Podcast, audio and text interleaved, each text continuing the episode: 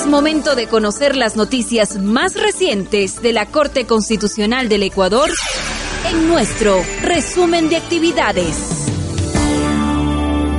Durante la sesión ordinaria correspondiente al miércoles 13 de abril del 2016, el Pleno de la Corte Constitucional conoció y resolvió siete acciones extraordinarias de protección, una reforma constitucional, una consulta popular, una acción por incumplimiento, cinco inconstitucionalidades de actos normativos, un tratado internacional, varias aclaraciones, ampliaciones y una reconsideración. De igual manera, el Pleno del organismo conoció y aprobó siete informes de verificación de cumplimiento de sentencias, así como informes de la Secretaría Técnica Jurisdiccional y varias comunicaciones. Corte Constitucional del Ecuador, Dirección Nacional de Comunicación.